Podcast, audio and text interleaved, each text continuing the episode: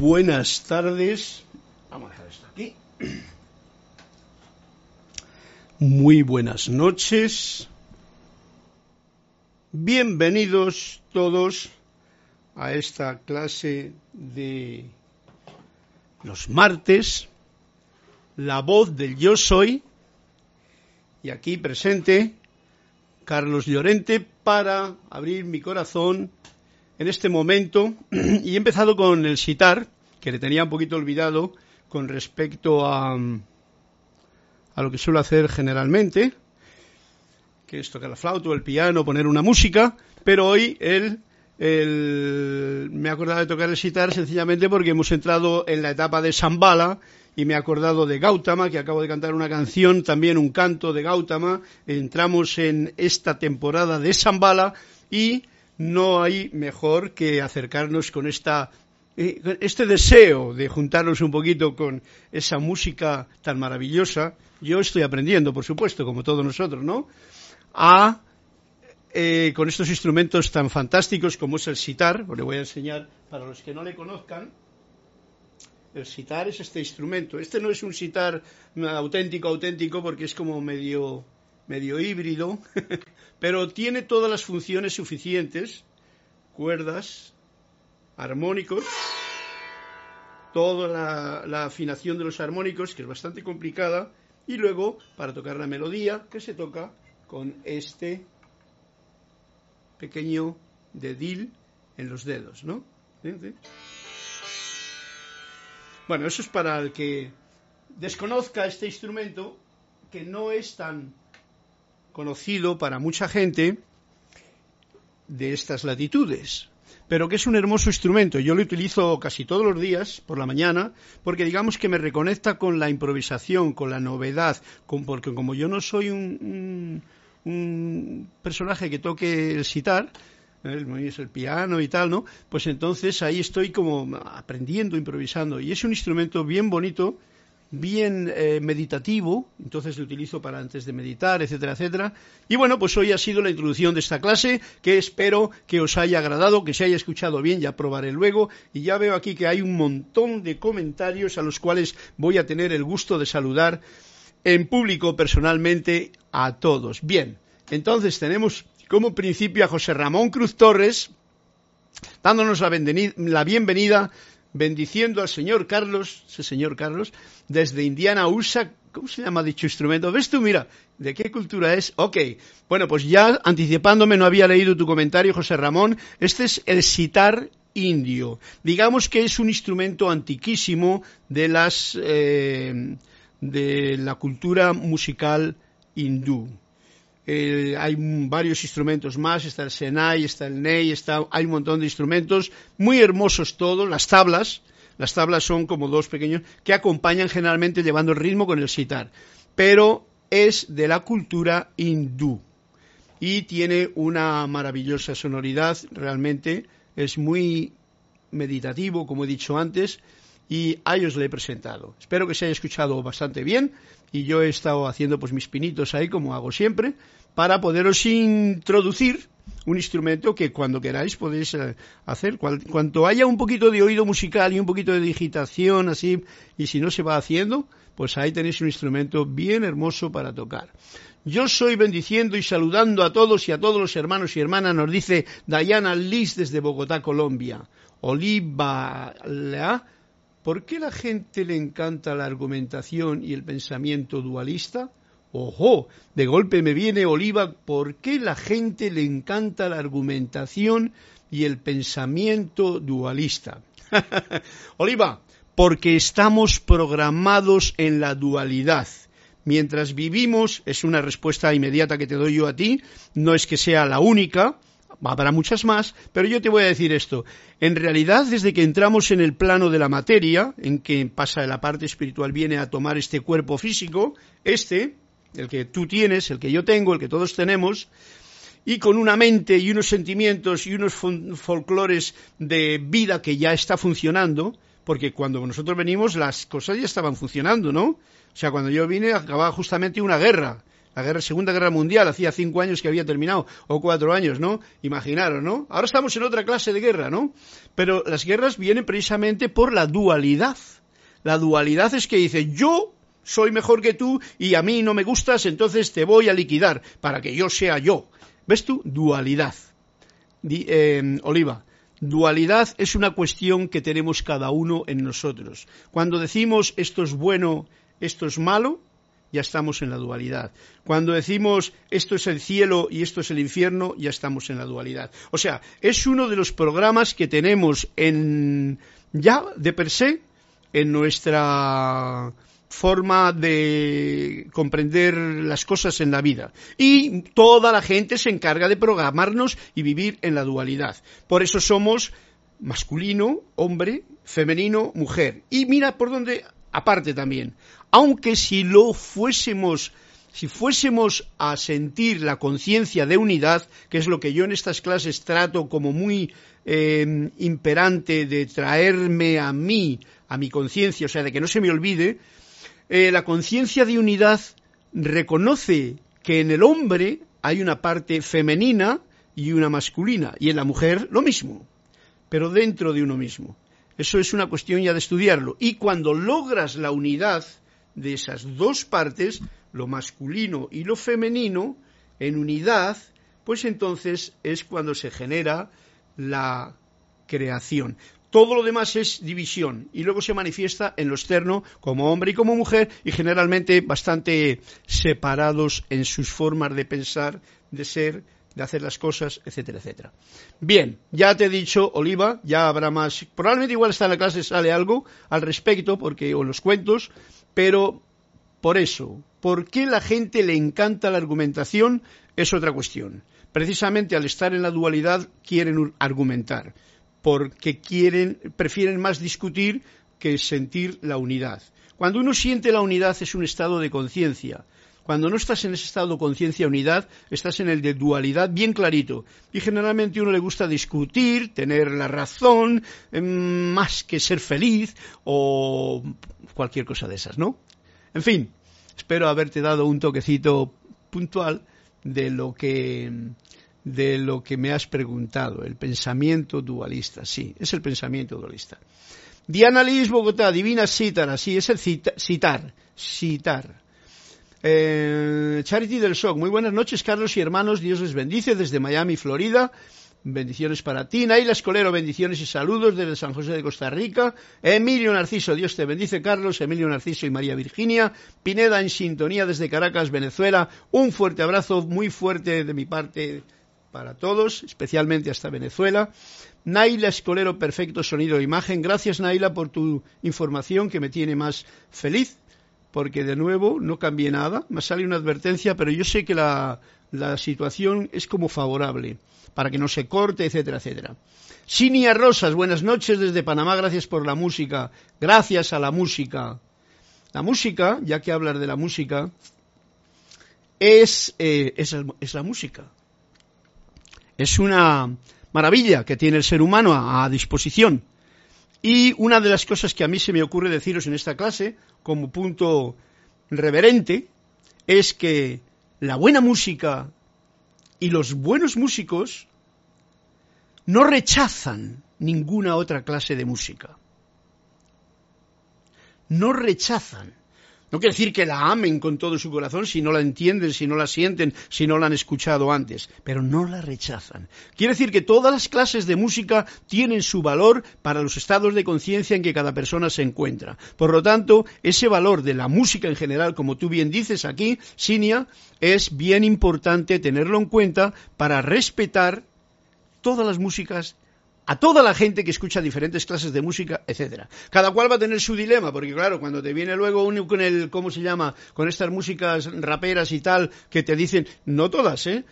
que te dicen palabrotas, etcétera, etcétera, pero bueno, eso es lo que alimenta en cierto momento a ciertos personajes que tienen un poco yo muy exaltado en esa dirección y necesitan ese alimento ¿eh? que les calma, les ¿eh? hasta que llegue ese momento en que cambien el chip son parte del proceso en su propia aula en la que eligen estar por un tiempo. Pero nosotros, como estudiantes de la luz, como conocedores de dónde está la fuente y la presencia y el ser que es uno y que es todo, no rechazamos nada de eso, y menos cuando eres amante de la música. Marian Mateo, hermoso, con amor desde Santo Domingo. Gracias, Marian. Marian Laura, bendiciones, hola, abrazote llenito de luz y que viva la música y qué buena onda. Sí, señorita, mira por dónde. Aquí tengo yo una taza que me ha venido. ¿eh? ¿Eh? Que esto es. Esto es música también. Oh, gracias. Porque tiene aquí. Está, está venido de Grecia, pero camino de Argentina, ¿verdad, Laura? Pues tiene a todos, el, que toca la cítara, el otro que está bailando, el otro que toca aquí mientras la chiquita baila, el otro que toca el arpa, el otro que toca una flauta de pan, y aquí una arpita o cítara. La cítara, no sé si la veréis, la cítara es esta, ¿ves? Esta es la cítara. Este es el arpa antiguo. Este es eh, alguien que no sé qué es lo que tiene aquí. Lo que sea. Ahí tiene una que baila mientras el, dios Pan toca la flauta. Esto también. Esta es una taza muy musical. ¿Veis? Viene a cuento con el momento, pero sobre todo, y lo más importante de esta, de esta taza musical, es que es refrescante a tope. Con el calorcito de por aquí. Gracias, tacita, gracias, agüita, y gracias a vosotros. Gracias por esa maravillosa introducción a la clase. Ok, me alegro que os haya gustado Naila Escolero. Rose Arenas, buenas noches. Carlos, bendiciones para todos desde Panamá. Rosaura. Marlene Galarza, bendiciones para todos. Abrazotes desde Perú. Tacna. Y Miriam Mateo, los mismos maestros son duales y la naturaleza misma. Las mujeres somos sentimientos, rosa, y los hombres pensamiento, azul, y los esos encarnamos eso. Ok, los mismos maestros son duales y la naturaleza misma también es dual. ¿Ves tú? Estamos en un mundo, todo lo que nosotros comprendamos con nuestra mente dual, aquí, en este plano, va a ser dual. Así es que incluso, a los, incluso hacemos dioses y diosas, le convertimos en Dios Padre, Dios Madre. Todos esos son el poco yo, el mío y el tuyo si quieres, que hace todo eso, porque es que no puede hacer otra cosa, porque la unidad como conciencia sentida solamente se experimenta. No se puede hablar con, de ella. El momento en que hablas de ello estás dualizando y estás dando una imagen que no es. Ni de los maestros, ni del espíritu, ni de nada. Así es que vamos a dejarlo así. Las mujeres somos sentimiento, bien, rosa. Y los hombres pensamiento, azul, bien. Y los sesos encarnados, eso. Qué bueno, gracias Marian Mateo. Flor Narciso, bendiciones Carlos y a todos desde Cabo Rojo, Puerto Rico y hay un sol, hay una flor y no hay un cuento, pero ya llegará. María Mateo, me encanta la cítara, el citar y la flauta dulce que tocas. Me taladra el cerebro. Bueno, bueno, bueno, no te pongas así, porque si te taladra va a ser un, cargo de conciencia un día que diga, no, no, es que, mira, se me taladró el cerebro. te entiendo, María Mateo. Gracias por tu sentimiento femenino de mujer color rosa, porque eh, sentir la música implica vaciar tu copa de pensamientos y ruidos para poder sentir y admitir cualquier otro sonido. De ahí viene el respeto y la reverencia por todas las músicas y tal. Pero hay que estar vacío. Si uno tiene juicios, si uno tiene prejuicios, si uno tiene ideas eh, preconcebidas, pues igual no escucha ni la música y entonces se encuentra con alguna eh, dicotomía del propio pensamiento que le dice, ah, eso es una porquería, o lo que sea, ¿no? Y unos dicen que lo clásico es, y otros dicen que lo moderno. ¿eh? En fin, yo sé que la música es siempre una vibración a la que podemos acudir y que es bien elevadora. Y esta no es una clase de música, pero sí que tiene mucha melodía. Y yo me encargaré de que siga sonando. Bueno, bien, María, me fascina esa flauta dulce, me hace vibrar siento cosquillas. Bien, bien, María Mateo. Laura, ¿tienes la página 336? Pues bueno, bien. Vamos a comenzar ahora. Eh, no sé si he dicho esa introducción eh, puntual que se suele decir cuando uno hace la clase. Esta es la clase y estoy aquí en casa, en Panamá, Grupo Serapis Bay, Carlos Llorente, encantado de saludaros a todos y dispuestos a tener este, esta pequeña eh, comunicación con las enseñanzas, ya sea de los maestros ascendidos, Saint Germain, o los que salgan a la palestra, y también Emanuel así como los cuentos de Tony de Melo. Todo es bendecido, todo es bienvenido, como la música, e incluso los comentarios vuestros, como ya he podido, eh, digamos que, abrir algunos de los que me habéis hecho en principio, y así desarrollamos esta, este momento. Bien, para como punto principal ahora, os invito a que conmigo llenándonos de este entusiasmo que nos produce el alimento verdadero, que es el aire que respiramos, el aliento santo que tenemos como principio de vida y como final de vida en este plano de dualidad, pues tenemos la oportunidad de, yo tengo la oportunidad de invitaros a que conmigo tomemos unas respiraciones profundas o suavemente normales, primero, para relajarnos aquietarnos, soltar, soltar, generalmente soltar, y soltar incluso esa tensión que puede haber en el, sistema nervioso. Yo lo noto, por ejemplo, porque cuando están tocando el citar, la postura del asunto, pues entonces suelto. ¡Ah! A la vez agradezco. A la vez visualizo este centro pulsante del corazón. Como estoy, como estoy hablando, no escucho el corazón, pero le siento que está palpitando. Y ojalá lo podamos escuchar cada uno ahí donde está. Como un punto de vibración que se expande como un gran sol a mi alrededor, formando un círculo de luz, blanco, rosa, azul, cada cual como desee, violeta, como un sol expansivo. Y así juntos os invito a que hagamos esta afirmación que es siempre el arranque del motor de la clase.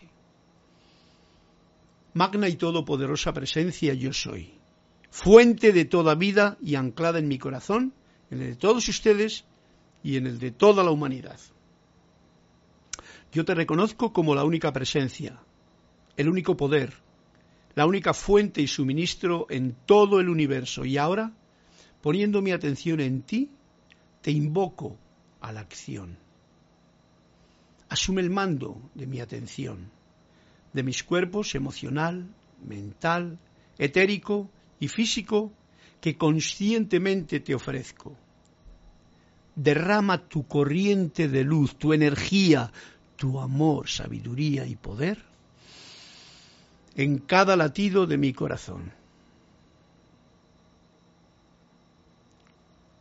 Ahora encaro tu eterno amanecer y sol de mediodía y recibo esta magna presencia, esplendor y actividad en esta actividad de clase en que nos encontramos, visible y tangiblemente manifiesto. Gracias Padre, Madre, porque así es.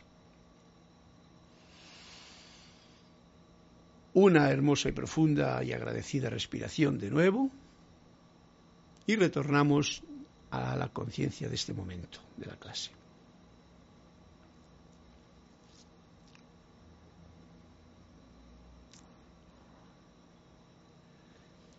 Bien. Eh, María Mateo Marcina, María Marlene Galarza me pide el 111, bien. Y María Mateo Carlos, te tengo una tripleta, un cuento de Tony de Melo que va a venir ahora, unas palabras del maestro Saint Germain que van a venir ahora también, unas palabritas bellas de Jorge Gerarte y un beso también. Ok, un fuerte beso, un fuerte abrazo a todos y a todas, con todo mi cariño, y vamos a ir entonces a la página 336 para cantarle la melodía que nos traiga eh, em, aquí. María Laura con su cuento. Y dice así este cuento, para comenzar la clase, sencillamente. A propósito de la educación moral de los niños, el maestro dijo en cierta ocasión, Cuando yo era un adolescente, mi padre me previno contra determinados lugares de la ciudad. Recuerda, me dijo, no vayas nunca a un nightclub, hijo mío. ¿Por qué? le pregunté yo porque verías cosas que no debes ver. Aquello lógicamente despertó mi curiosidad. Por eso, en cuanto se me presentó la primera ocasión, entré en un nightclub. ¿Y viste algo que no deberías haber visto? le preguntaron los discípulos. Ciertamente que sí, dijo el maestro. Vi a mi padre. el puñetero. Ok, lo habéis comprendido, ¿no? o sea, que el padre le estaba previniendo que no fuese al nightclub porque en realidad el que iba al nightclub era él y no quería que el niño le viese al padre, ¿no? Porque verías cosas que no debes ver. Aquello lógicamente despertó mi curiosidad. Claro, ya sabéis que basta que le digas a alguien que no puede hacer algo, ¿eh? esto a los niños sobre todo, o a los grandes también, para que vayan y lo hagan, ¿no? Porque eso es una de las tendencias que ¿quién eres tú para decirme lo que yo debo o no debo de ver o hacer? Si yo he venido a esta, este plan, esto es muy importante, esto tiene que ver con algo muy importante que los padres no tienen en consideración. Considerar a los hijos ni más ni menos que ellos, en el nivel de conciencia que todos vosotros y yo comprendemos ahora mismo, es un reto y es una maravilla no considerar a nadie ni más ni menos. Y a ese nadie incluye todos. Ni más ni menos. Entonces, ¿qué ocurre? Que el padre ya estaba escondiendo su, su forma de vida y estaba dando una educación y le diciéndole al niño lo que tiene que hacer. Quiere decir que le está considerando inferior. Y el niño, que es un niño y curioso como tal, pues dice, pues yo me voy para la discoteca porque allí debe de haber cosas interesantes cuando mi padre no quiere que las vea. Y mira por dónde se encuentra con su propio padre bailando allí, rompiéndose la pana, con una música de esta... ¿eh? buen cuento, buen cuento, para que sepamos que nada es para negar a nadie, ¿eh?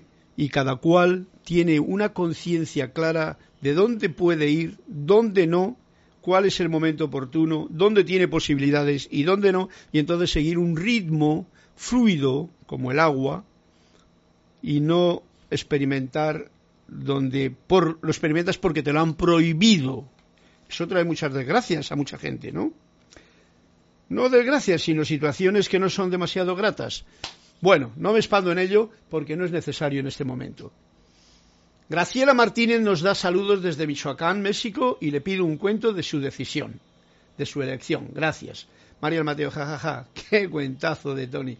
¿Cómo se llama el libro? Bueno, el libro es el de siempre. Este nunca se acaba, parece ser. Anthony de Melo, un minuto para el absurdo. Todos podríamos pensar que es un absurdo, pero como veis, y yo lo he visto bien claro, por eso lo he tomado como, como ayuda de clase para compartir, tiene unas enseñanzas muy puntuales. ¿eh? No son las parábolas de Jesús, pero son los cuentos de Anthony de Melo y los que nosotros nos contamos. Y son realmente interesantes de rumiar para ver qué es lo que hace uno y también nos trae los comentarios pertinentes. de Yana nos dice, Carlos, una preguntita, aparentemente fuera de base. No, no hay ninguna pregunta fuera de base.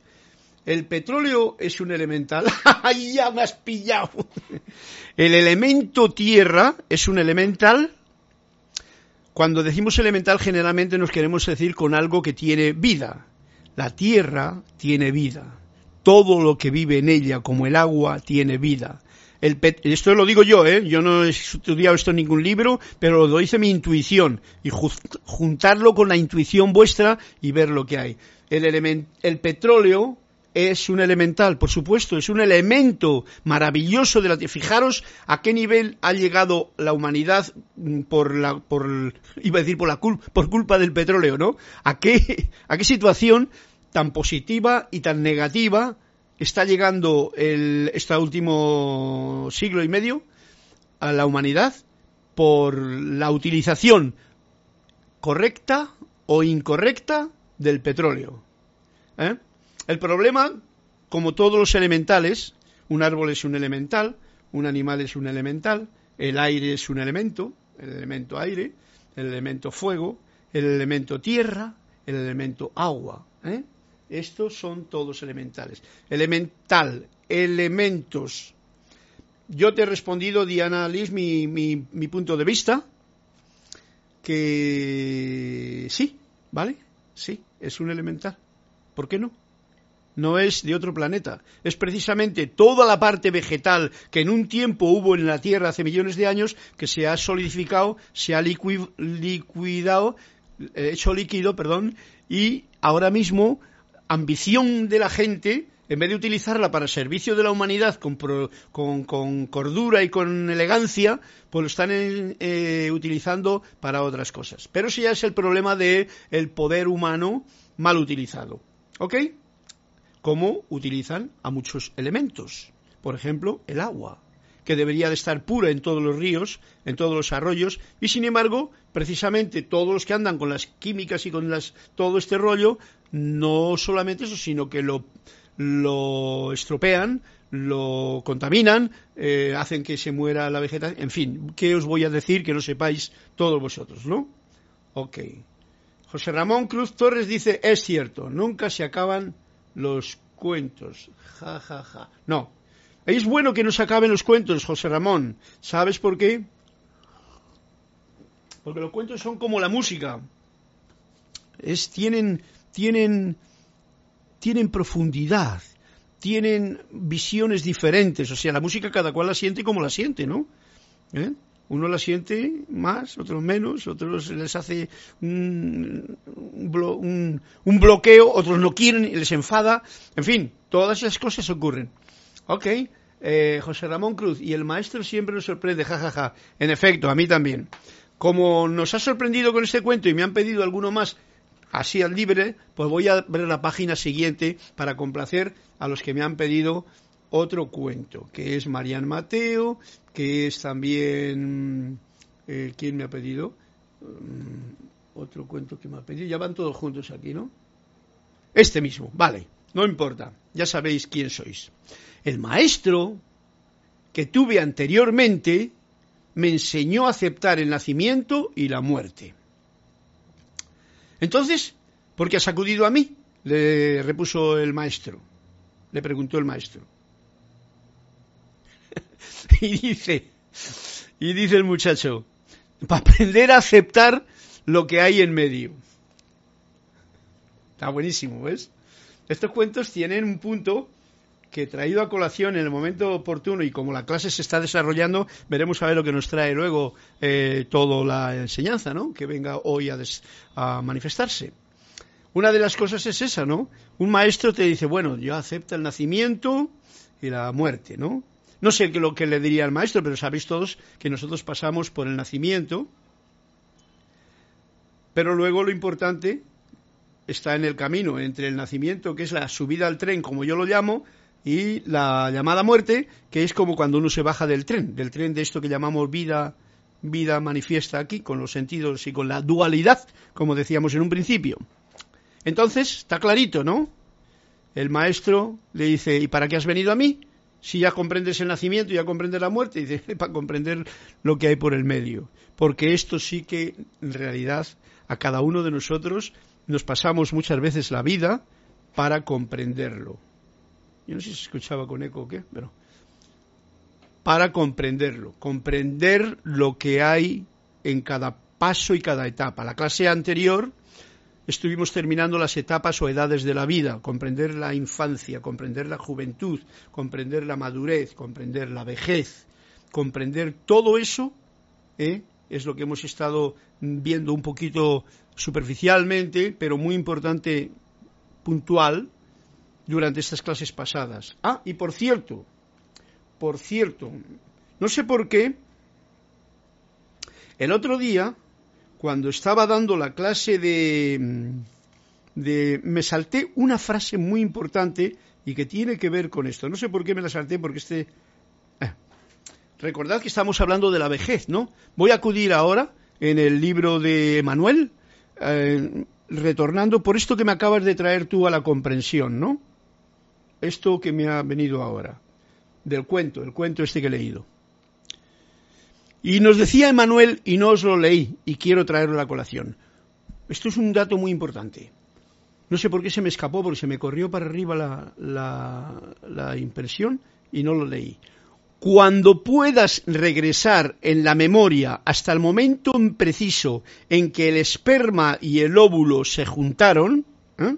estamos hablando de este cuento, la, la, comprensión del nacimiento, cuando puedas regresar en la memoria, o sea, en una visión interna, hasta el momento preciso en que el esperma y el óvulo se juntaron, es un ejercicio bastante profundo, tú puedes, tú puedes, yo puedo, porque el tiempo no existe, reprogramar las células para una salud perfecta y eterna. Bueno, esto a mí me choqueó mmm, bastante, eh, lo he hecho como un par de veces o tres, no del todo porque requiere una profundidad de, de, de sentimiento y lo tendría que hacer en ciertos especiales momentos en que uno se encuentra con mayor concentración. ¿Habéis comprendido? Cuando puedas regresar, nos lo dice Manuel, en la memoria, en la visualización, hasta el momento preciso en que el esperma del óvulo y el óvulo, esperma de mi papi y el, óvulo de mi mami y del tuyo, se juntaron, se unieron, en ese momento, cuando solamente hay dualidad, los dos, hablando de la dualidad, el, el femenino y masculino, nada más células, porque el tiempo no existe, reprogramar esas dos células para que tengan una salud perfecta y eterna. Ahora, en este momento, lo podemos hacer. Nos lo está diciendo Manuel. Como esto es un laboratorio de investigación, el que vosotros estáis, la vida, y el que yo estoy, la vida y mi, mi experiencia personal, os invito a que en cualquier momento, internamente, cada cual lo haga. Será una bendición y yo lo siento que es así porque yo he trabajado un pelín pero un pelín solamente. Tengo que hacerlo más. Por eso me agrada compartirlo con vosotros, con ustedes, con el fin de que mm, se me adhiera más esta idea y la pueda realizar en cualquier momento. Ya sabéis que las cosas muchas veces entran por un oído, se salen por otro y que si te he visto no me acuerdo, porque me han llamado por teléfono y me han contado una aventura nueva. ¿Ok? Célula masculina, célula femenina, o sea, espermatozoide y óvulo en el primer momento dos células antes de que sean cuatro y en ese momento tú paras el tiempo, respiras profundo agradecido, te sientes uno con el uno que tú eres y eras en aquel momento y bendiciendo la polaridad de esas dos células, genera en ellas toda la bendición manifiesta de lo que puedas comprender como salud. Cero enfermedad, mil por mil de salud en esas células. Agradecido, deja que esa, esa programación que tú has hecho en esas células se multiplique, se multiplique en las demás células hasta que crezca el corazón agradecido y hasta que la bendición de la salud sea permanente en tu organismo. Os invito a que lo investiguéis, nada más. El que tenga oídos para ver, pues que lo sienta y lo haga. Eh,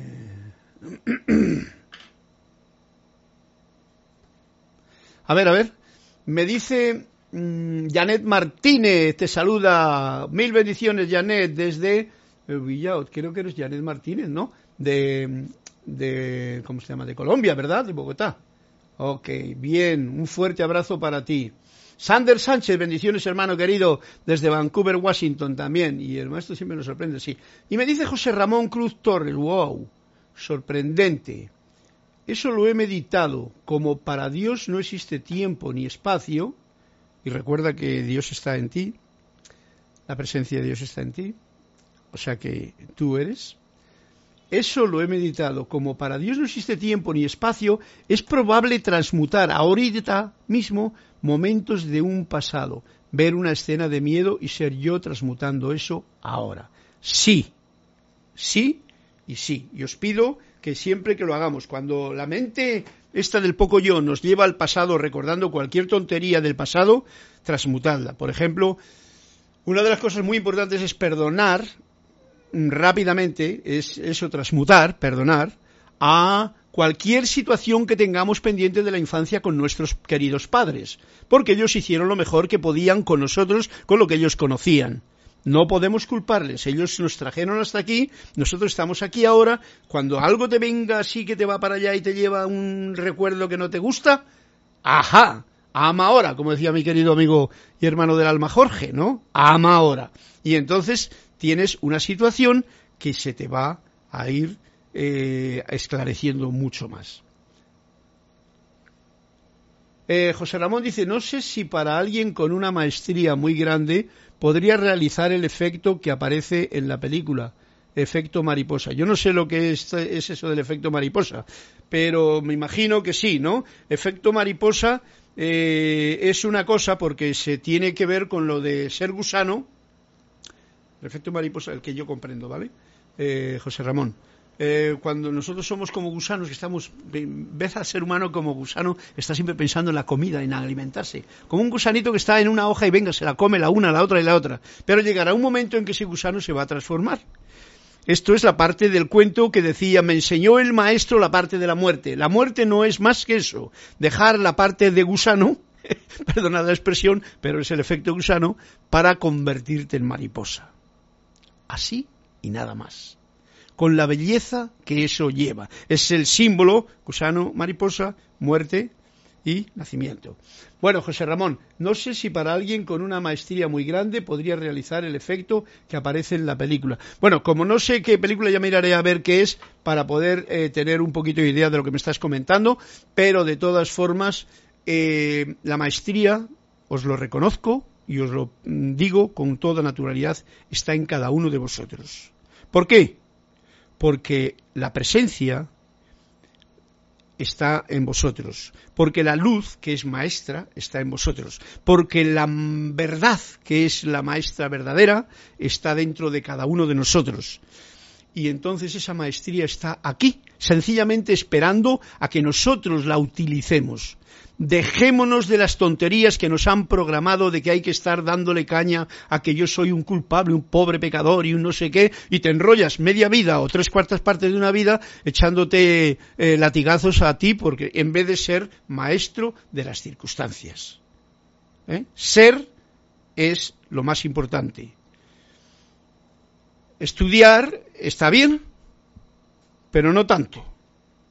Ok. Bueno, ya he dicho bastante con eso. Vámonos entonces, ahora que hemos empezado con el cuento, estamos en la página en el 39 minutos, ya habéis visto lo que os he traído a colación hoy. Espero que lo tengáis en cuenta y si no, pues cuando repaséis la clase, pues ahí está. Dragones y otros dilemas. Esto es la aventura de hoy. Dragones y otros dilemas del ser humano. O sea, tú y yo. Vosotros. Y nos dice así Emanuel. ¿Qué es lo que yo seré cuando crezca? ¿Qué es lo que yo seré cuando crezca? Y dice eh, Emanuel, cuando verdaderamente tú crezcas, lo que tú serás es libre.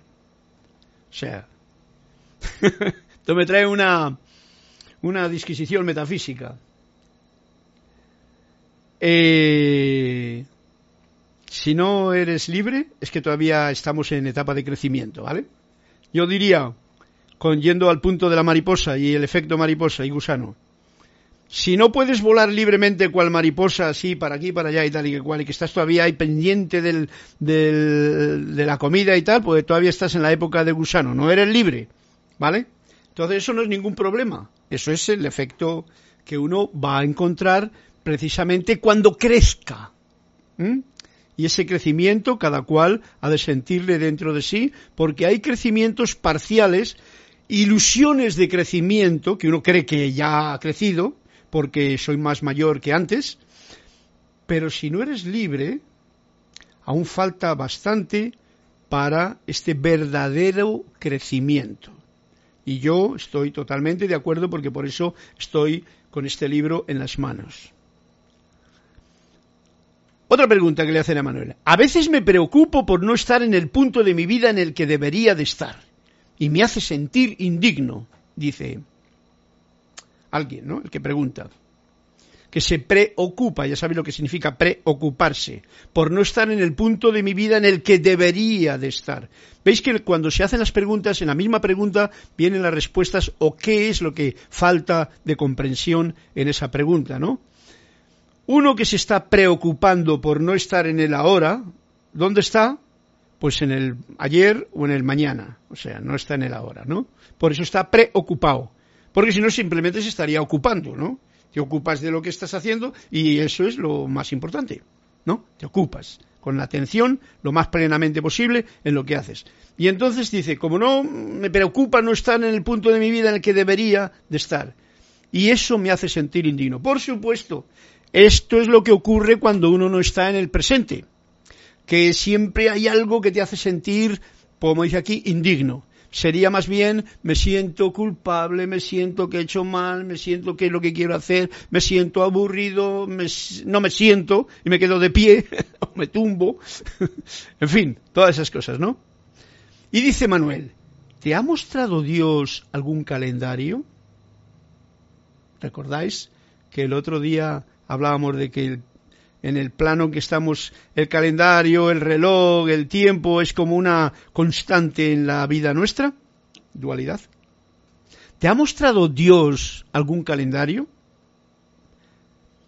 Y nos sigue, no hay límites de tiempo. En la verdad no hay límites de tiempo. En la dualidad sí, ¿vale? Más allá de la demanda de la mente, eh, la demanda de la mente, la mente es la que demanda y la que juega con el tiempo y el espacio. No hay deberían o no deberían en el universo. Esto es muy importante tenerlo claro porque la mente es la que nos enrolla malamente, malamente, ¿no? Cuando la mente mala. Más allá de la demanda de la mente, o sea que la mente mía, la mía, es la que me hace estas demandas, me hace preocuparme, estaré haciendo lo correcto, yo tendría que haber hecho lo otro y tal. Eh, todo ese rollo que la mente se trae muchas veces con uno mismo, ¿no? Esa es la demanda de la mente. Pero más allá de eso, que es la actividad normal del poco yo, no hay deberían o no deberían en el universo, ¿vale? Todo es y punto final. Es con mayúscula. Eso es la respuesta de Manuel. Y yo coincido con ella. Ojalá lo, lo comprendamos de la forma sutil que está ocurriendo aquí. Es como si todos ustedes, colectiva, o sea, todo el mundo, e individualmente, hubieran creado, está poniendo un ejemplo, hubieran creado una muñeca muy grande. Está sentada sobre un tronco y la muñeca es enorme. Al pasar frente a ella, te inclinas y preguntas a esta muñeca, ¿cómo me va? la muñeca, que está programada, por supuesto, por ti, por mí, la mente, mueve la cabeza de un lado para otro y te dice, no lo estás haciendo nada bien, baby. ¿Comprendido? Este es un ejemplo que nos está poniendo Emanuel. ¿Cómo es la cosa? La mente crea eh, con los patrones y con todos los programas que tiene un montón de situaciones y ¿qué ocurre? Que la propia mente a la que la preguntas, que es lo que eh, me preocupa, es eso, me preocupa es la mente que está con el run run, pues dice, no, no, no lo estás haciendo nada bien, ¿eh? lo podías hacer mejor, mira qué tal y qué cual. Esto es pan nuestro de cada día para cada uno de nosotros, ¿ok? No es para asustarse, es parte de la, de la alimentación del gusano, ¿vale? Que todavía no es mariposa, no es libre. Porque tú has olvidado quién ha creado este ídolo, eh, o sea, yo me olvido de eso, de que es la mente la que está cargada con mis conceptos. Por eso es tan importante ese ejercicio de empezar a cambiar ya desde la primera célula para que tengamos una no programación por la sociedad, por la, historia que estamos viviendo, por la gente, sino ahora que estamos ya más en etapa de madurez, pues entonces seamos nosotros los que nos autoprogramemos con una finalidad clara, la de ser libres, la de ser creadores, la de ser, manifestándolo. Nada más. Porque tú has olvidado quién ha creado este ídolo, tiemblas y te golpeas a ti mismo. Sufres, te enfermas y además te mueres. no anda con tonterías aquí. El momento de la muerte es también un momento para recordar. Fijaros que esto va empalmado con lo del cuento que hemos contado antes de que el maestro le enseñó lo del nacimiento y la muerte. Y fijaros la de cosas que están entrando aquí ahora para tenerlo en cuenta. El momento de la muerte, y esto viene a una, una parte fundamental de nuestra comprensión de la vida. El momento de la muerte es también un momento para recordar, ¡ay, qué bueno! Si pudiésemos llegar a esa etapa, a ese momento de la muerte, conscientes y libres, no atontados, medicinaos y medio amuermaos, que es como la mayoría de la gente en los hospitales llega, ¿vale? Con un dolor y compasión de mi parte. No te puedo decirlo a menudo que vosotros, mis amados, habéis dejado vuestros cuerpos y comenzasteis a reír. Ajá, mira qué gracioso.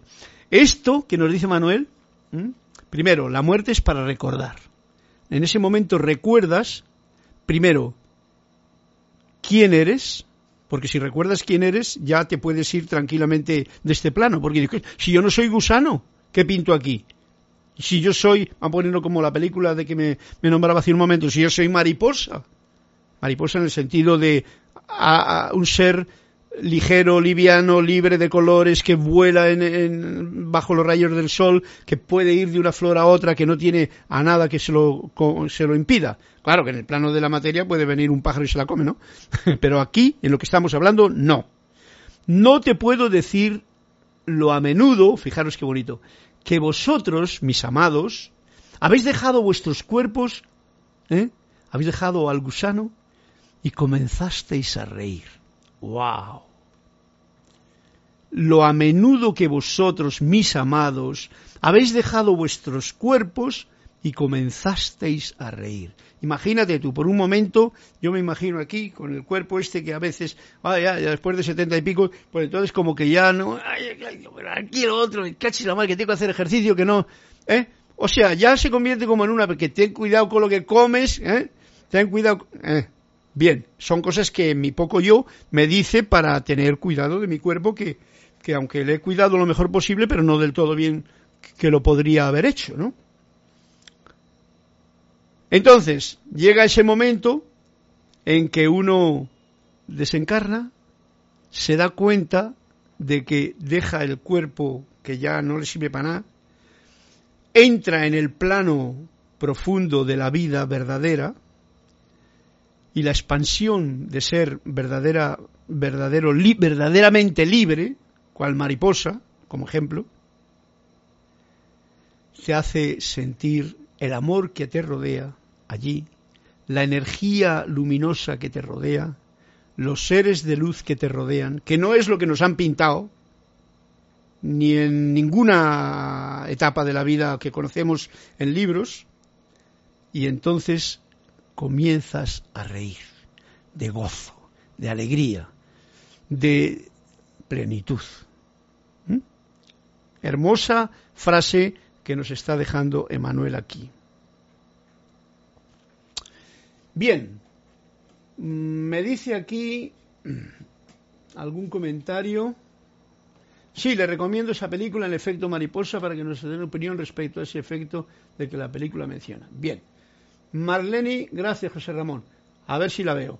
Marlene Galarza, la muerte es morir al pasado, morir a la forma de ver la vida, morir a cómo amábamos y ver una vida nueva con alegría, amar fluyendo. Bien, muy bien, Marlene Galarza. Ese es un punto muy objetivo de morir cada día para resucitar cada mañana, si Dios quiere.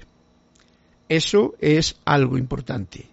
Y morir a todo para resucitar. No puedes resucitar si tú no mueres a las cosas. Morir a los hábitos, morir a las costumbres, morir a todos los apegos, morir a todo eso, eso es una práctica que solamente uno puede llegar a hacerla. La teoría está bonita, pero la práctica no es tan sencilla, a no ser que uno se lo proponga con firmeza. Gracias, así es, Marlene Galarza. Y ver una vida nueva con alegría, amor, fluyendo y con entusiasmo y con todo eso que te trae eh, esa vida alegría. Recordemos un momento, aún estamos en la etapa de gusano, ¿vale? Porque una cosa es esa muerte de cada día, cada paso, que cada escalón que tú asciendes, por las tensiones eso, es un paso más arriba, tú mueres al paso de más abajo. Pero todavía estás subiendo la escalera, ¿vale? Todavía, todavía no, no ha llegado ese momento de la muerte como la llamada muerte que es el desencarnar. Eso para tenerlo bien claro y que no haya confusión y saber que el trabajo, por llamarlo de una forma, es así. Pero si eso lo haces como lo has dicho tú, Marlene Galarza, con alegría, con amor, fluyendo, con amor, ya está, esa palabra con mayúscula las cuatro, con las cuatro eh, letras mayúsculas, sentidas, fluyendo, ya, esa es otra historia. Ahí ya está el comienzo de la mariposa volando. Sí. Ya Raizan Blanco. Feliz noche, Carlos. Una bendición especial desde Maracay, Venezuela. Gracias. Mario, el efecto mariposa es que todo lo que hacemos desencadena una reacción. Sí, todo lo que hacemos tiene un efecto. Enviamos esos electrones. Bueno, como yo no sé lo que es la película en realidad, porque yo no soy muy peliculero, el efecto mariposa es que todo lo que hacemos desencadena una reacción. El efecto mariposa es que todo lo que hacemos desencadena. ¿Eso dónde está? Bien, yo lo considero que el efecto mariposa, ya lo estudiaré y te diré lo que hay, María Mateo. No tengo ni idea yo ahora mismo de decirte ni decir nada. Me parece muy bien, porque cada cual entiende lo que entiende y vosotros que estáis leyendo esto también lo entenderéis. Vamos a ver qué nos sigue diciendo Emanuel, que todavía tenemos unos minutos. ¡Upa! Bueno, yo creo que podríamos dejarlo y como, como, como precisamente Marlene Galarza o María Mateo me ha pedido también que traiga a colación algo del amado Saint Germain, pues este capítulo trae otras cosas, pero son, son bien especiales que hago con mi vieja cólera, que eh, como la culpabilidad, eso para el próximo día. Ahora, sencillamente, voy a coger un libro, que en este caso va a ser la mágica presencia, y vamos a abrirle para que nos diga Saint Germain algo.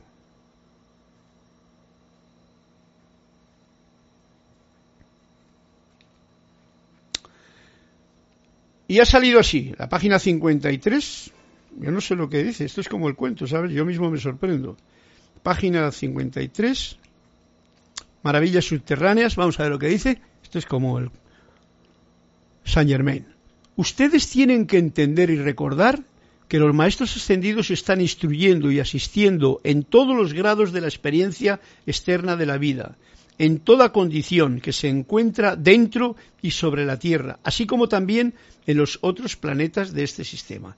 ¿Por qué no habría de ser una condición perfectamente natural y normal que se permitiera a algunos de sus miembros ser instructores de aquellos que están trabajando con fuerzas tanto en el centro como en la circunferencia de los planetas?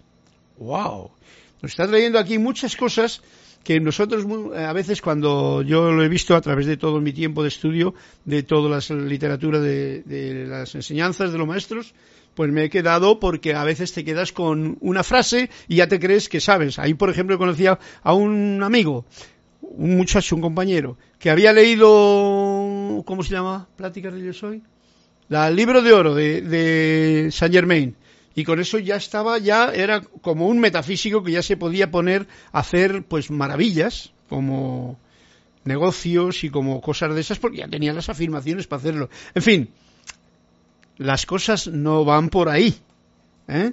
Estas son indicaciones que, que en libros tenemos una información que uno tiene que saber discernir y que uno tiene que tener muy en cuenta de que no te está solucionando sin que tú hagas nada la vida. ¿Ok? Como algunas personas me da la impresión de que se creen. No solucionan nada. Simplemente te están dando como un bastoncito para que te apoyes en algo, porque antes te estabas apoyando en algo que ya no te gustaba. Ahora te apoyas en algo que te gusta más. Pues aún queda algo en lo que apoyarse, que es en ti mismo, que te va a gustar más. Eso te lo digo yo. Y por eso nos dice, eh, nos dice aquí el maestro. No sé a qué viene esto, pero Ah, bueno, dice, dentro de la corteza de la Tierra se da la actividad del elemento fuego. Mira, eje, hablando de lo que has preguntado antes del petróleo. Dentro de la corteza, mm, un poquito antes más, la idea de que el centro de la Tierra es una masa de fuego está totalmente equivocada. Ok. está descubriendo cosas, ¿eh? La idea de que el centro de la Tierra es una masa de fuego está totalmente equivocada. ¿Mm? Yo como no lo he comprobado no lo sé, pero la verdad es que nunca me he creído nada de lo que me están diciendo por ahí. Y tampoco me creo lo que me dicen por aquí. Sencillamente me están dando un punto de vista. Dentro de la corteza de la Tierra se da la actividad del elemento fuego. Y si no, mirad cómo funciona el volcán de La Palma de, Gran Canaria, ¿no? Ahora mismo, allí en España. Que está, venga, venga, venga, venga a sacar, está echando materia interna que es dentro de actividad del elemento fuego hasta cierta profundidad, o sea, y no está muy allá en el fondo del todo, está como en la corteza, por eso sale, ¿no? Pero dentro del centro de la misma Tierra hay seres individuales autoconscientes. Esto es un adelanto para mucha gente que ve cosas por ahí, que oye cosas y tal. Y esto nos está diciendo otra vez algo que tiene que ver con alguna realidad que aún no hemos descubierto, ni los científicos, ni los políticos, ni la gente de saber nos pueden decir. Yo conozco a un ser que se llama Peleur, que es el que parece que lleva todo el asunto. Yo como no lo sé, pues no puedo afirmar nada. Como no he estado allí, pues tampoco en esta encarnación. ¿Vale? Pero ojo al dato, los maestros nos dicen esto por algo será, que cada cual tome su mm, su granito de arena y lo guarde en su corazón y se lo pregunte a su maestro interno. Para mí está muy claro. Seres individuales em, hasta cierta profundidad, pero dentro del centro de la misma tierra hay seres individuales autoconscientes que a través de muchos ciclos de trabajo y esfuerzo propio, han alcanzado el control de ciertas fuerzas con las que todavía están trabajando para lograr el cumplimiento del plan divino para esa parte de la Tierra, el centro. También hay seres que se están esforzando por el mismo ideal, pero que trabajan dentro de las condiciones que la naturaleza provee en la superficie. Wow.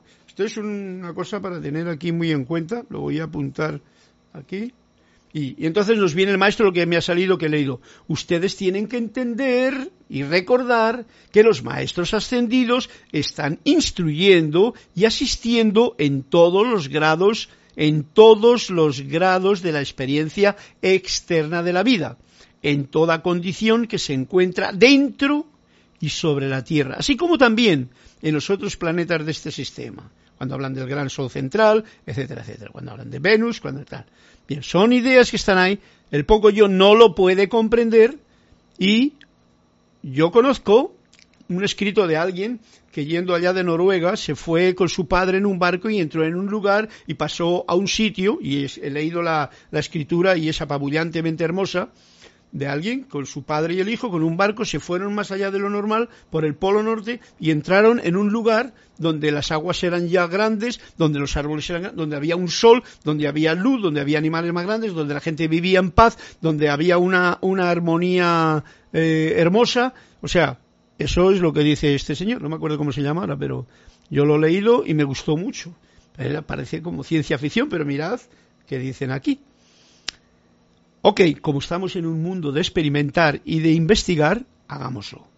Ustedes tienen que entender y recordar que los maestros ascendidos están instruyendo y asistiendo ¿eh? en todos los grados de la experiencia externa de la vida, en toda condición que se encuentra dentro y sobre la Tierra, así como también en los otros planetas de este sistema. ¿Por qué no habría de ser una condición perfectamente natural y normal que se permitiera a algunos de sus miembros ser instructores, algunos de los miembros de los de, tanto de fuera como de adentro, ser instructores de aquellos que están trabajando con fuerzas tanto en el centro como en la circunferencia del planeta. Bueno, aquí nos ha abierto un capítulo muy importante en el libro, página 53, para el que lo quiera leer, y la mágica presencia que nos describe cosas impensables. Por supuesto, nosotros que cada día, seres humanos de este momento, siglo XXI, cada día nos estamos metiendo más dentro de casa, no puedes volar, no puedes ir para allá, para el otro sitio no se puede viajar, por aquí está prohibido porque es el ejército el que tiene cogido el campo y está prohibido. Eh, eh, no tenemos posibilidad físicamente de descubrir esas situaciones que nos están diciendo. Como no la tenemos, porque no la tenemos por el momento, por lo menos yo no lo tengo, no sé vosotros, pues entonces dejémoslo ahí pero sepamos lo que nos ha dicho, que tiene un interés bien importante de no despreciar, de abrirse a miles de posibilidades en un mundo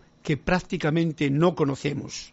Porque yo veo la gente que vive en la ciudad solamente conocen su apartamento, no conocen a los vecinos, no se conocen a los vecinos, para nada. Vamos, no te conocen ni a ti mismo, y ni a algunos de la familia. A los vecinos para nada. Un hola y un adiós en el ascensor no dice nada.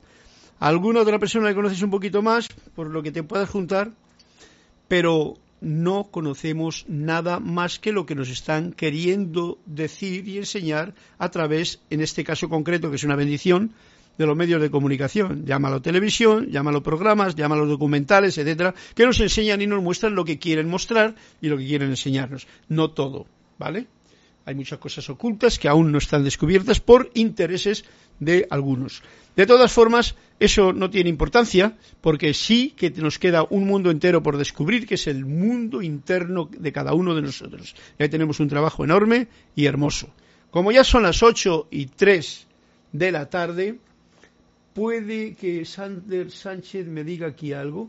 A ver, Mm, María Laura, creo que a lo que llaman en película efecto mariposa no existe ya que ni la autoaleatoriedad ni el modelo matemático del caos están demostrados por completo, no así en la imaginación de las pelis.